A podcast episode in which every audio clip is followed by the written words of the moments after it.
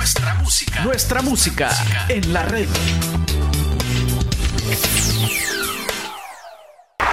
Tercero, recuerden quiénes somos. Vamos a Mateo 5.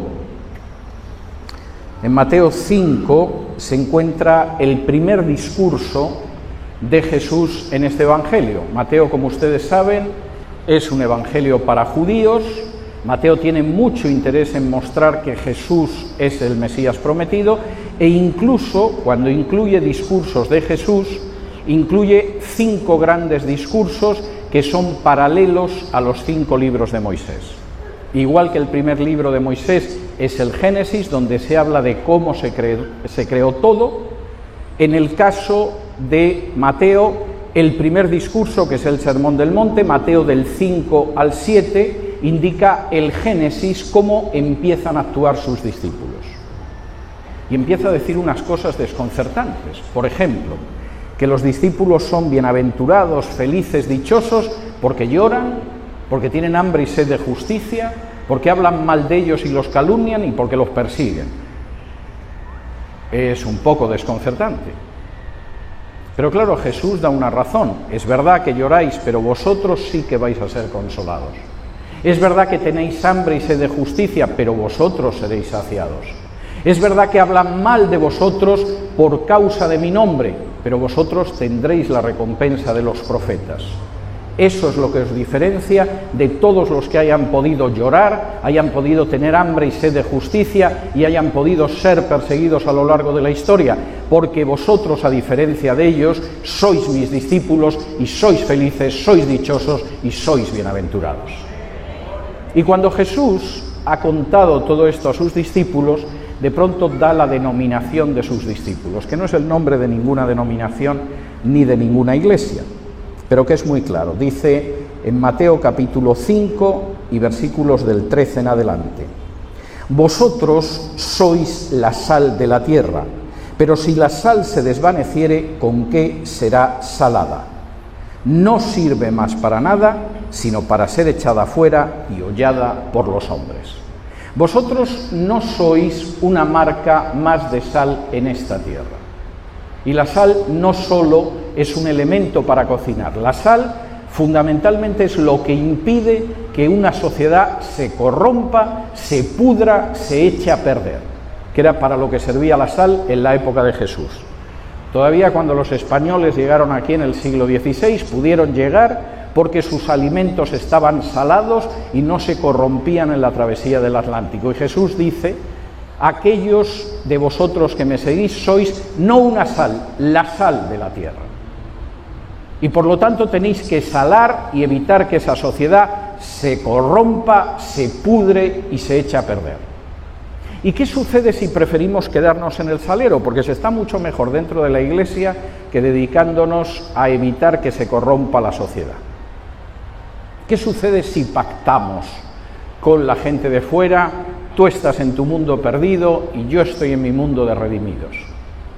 Jesús dice, cuando la sal hace eso, nunca consigue la paz. Los que están fuera se dan cuenta de que esos que se supone que son la sal de la tierra y que predican que tienen la salvación y que conocen a Dios, son simplemente una banda de hipócritas y de cobardes. Los arrojan al suelo y los pisotean. Y alguno dirá, hombre, no, hombre, sí. Cuando en el año 2005 Rodríguez Zapatero impulsó el matrimonio homosexual en mi país de origen, en España, la mayoría de los evangélicos se callaron y pensaron que si se quedaban dentro del salero no les pasaría nada. Y si un homosexual se quiere casar con otro homosexual, allá él, pero nosotros viviremos en nuestro maravilloso Matrix tranquilo. Y durante unos años pudo parecer que era así. Pero cuando la sal no sala, al final la tiran al suelo y la pisotean.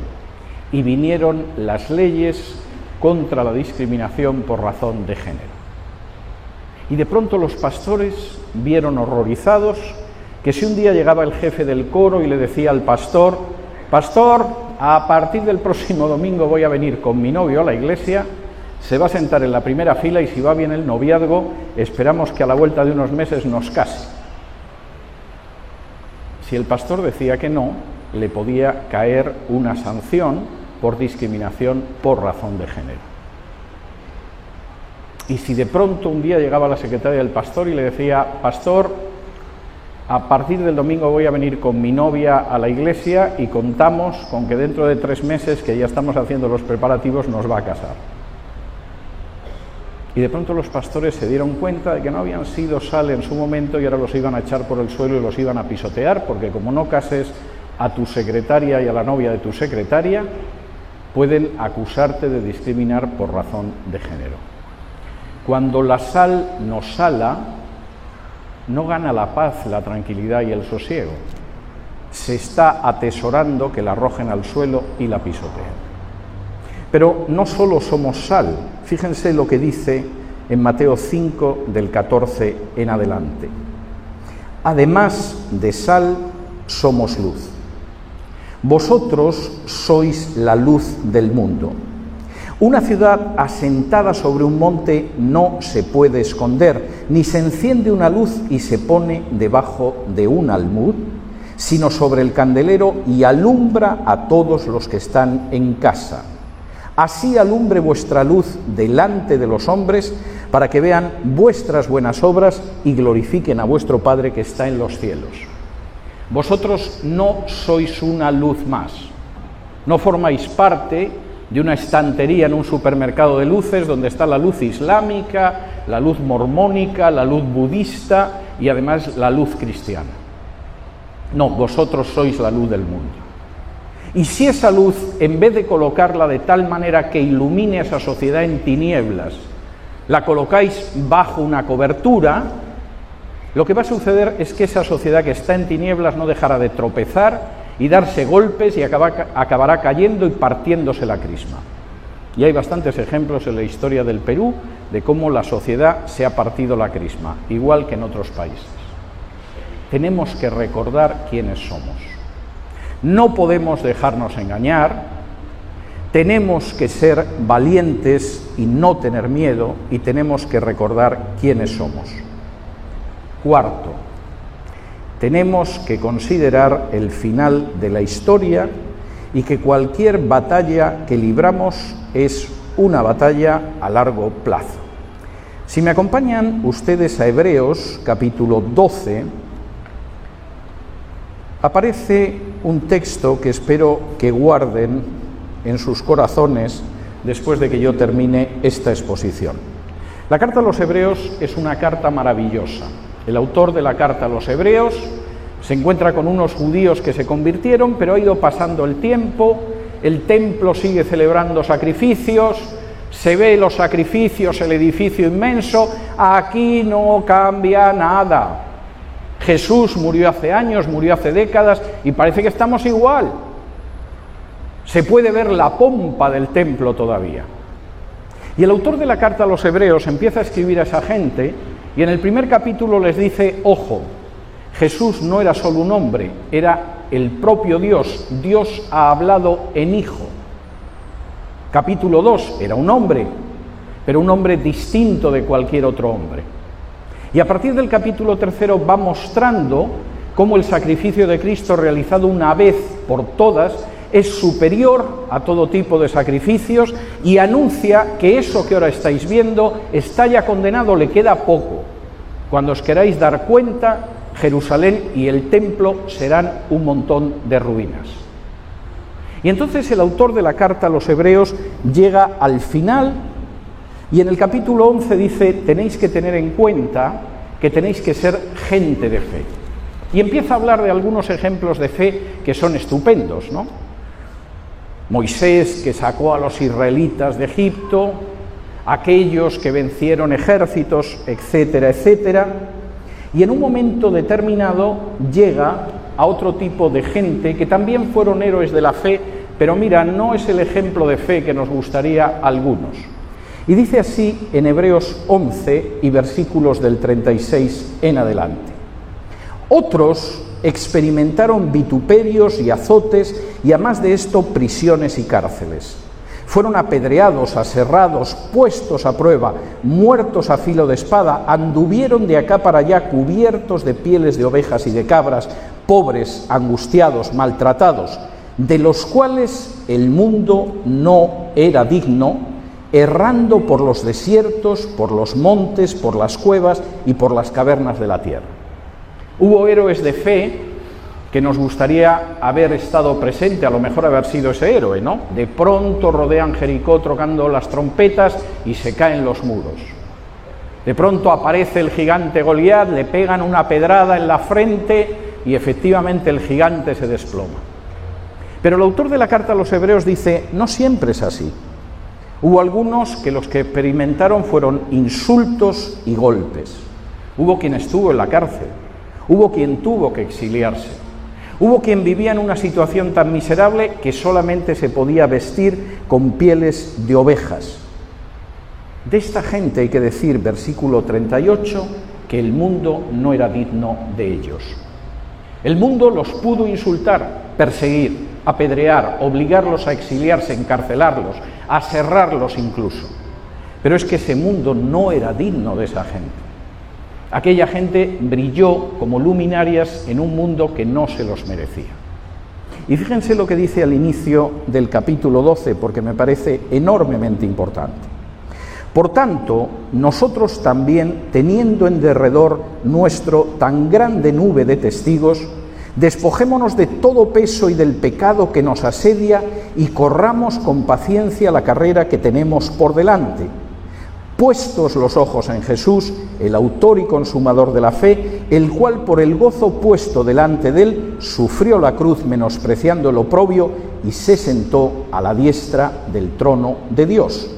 Considerad aquel que sufrió tal gran contradicción de pecadores contra sí mismo, para que vuestro ánimo no se canse hasta desmayar, porque aún no habéis resistido hasta la sangre combatiendo contra el pecado. Esta vida es una carrera. Y es una carrera de fondo, no es una carrera de aquí a la puerta como la que voy a tener que hacer yo en cuanto que acabe la predicación. Es una carrera que puedo más o menos soportar. Esta vida es una carrera de años. Y el autor de la carta a los hebreos dice, en esa carrera tenéis que correr con paciencia, porque no es una carrera de los próximos seis meses hasta las próximas elecciones presidenciales o hasta que el niño se case. Esta es una carrera de fondo. Tenéis que correr con paciencia. Y para correr con paciencia tenéis que actuar como Jesús, que sabía que estaba la cruz enfrente, pero sabía lo que había detrás de la cruz y detrás de la cruz estaba la tumba vacía y estaba a ser ascendido en gloria hasta el Padre. Vosotros fijaos en el ejemplo de Jesús y daos cuenta de que detrás de esta carrera que ahora corréis hay algo glorioso que os está esperando. Y si os quitáis de encima el pecado como cualquier corredor se quita cualquier peso, y tenéis la mirada fija y administráis el aliento mientras estáis corriendo y sois pacientes y recordáis a Jesús, llegaréis a consumar esa carrera. Y por cierto, quiero recordaros que ninguno de vosotros hasta el momento ha visto cómo se derramaba su sangre. Es tremendo lo que dice, pero es verdad. Si ustedes quieren enfrentar esa situación, necesitan identificar la mentira, necesitan no dejarse llevar por el miedo, Necesitan recordar que son sal y luz y tienen que considerar que la historia tiene un fin y que ustedes, corriendo, puestos los ojos en Jesús con paciencia, alcanzarán esa meta, por muy grande que sea el adversario. A finales del siglo XVIII, un muchachito de una familia acomodada, no es que fuera una familia rica, pero sí era una familia acomodada, en Inglaterra se convirtió escuchando a un predicador metodista. Y los amigos llegaron a la conclusión de que era una tontería que se le pasaría. Bueno, a Will le ha dado por la religión, como hay quien le da por cazar patos o por pescar truchas, ya se le pasará.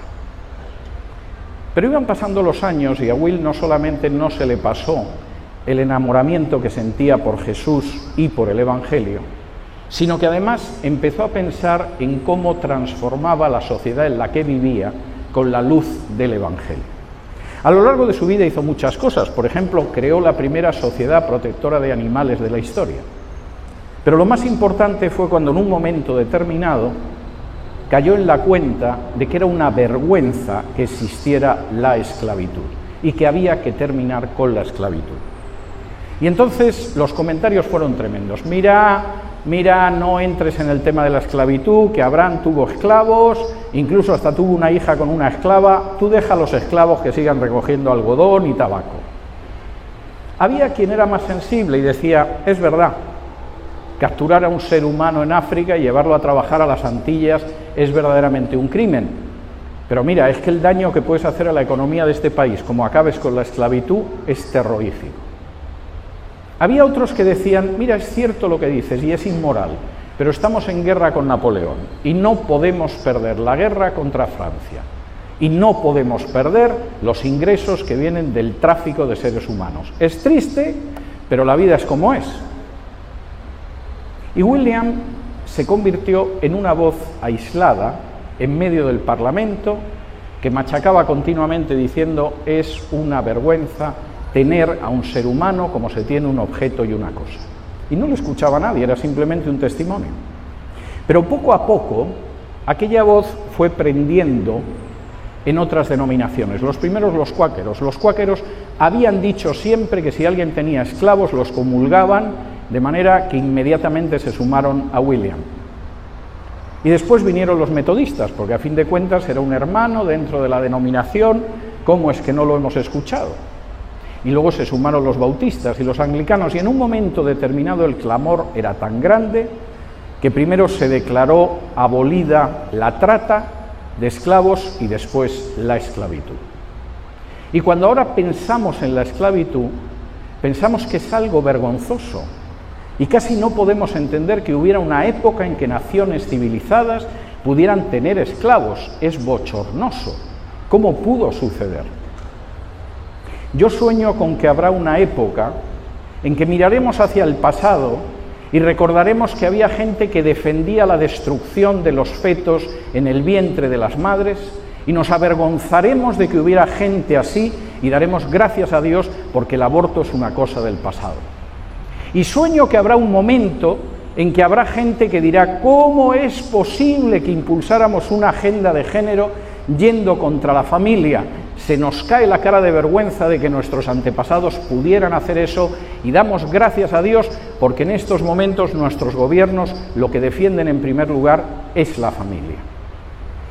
Y sueño con que habrá una época en que podremos mirar todas y cada una de las atrocidades de la agenda globalista y de la ideología de género y diremos es una pesadilla que pasó.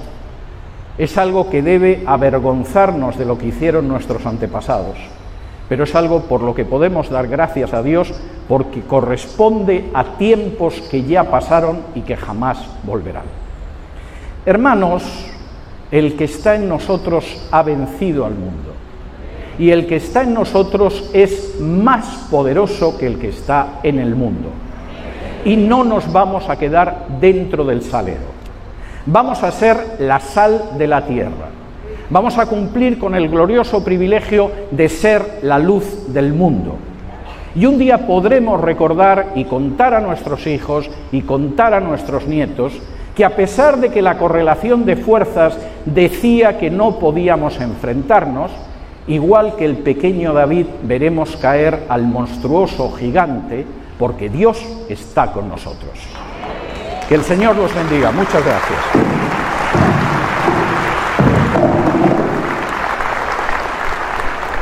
Gracias.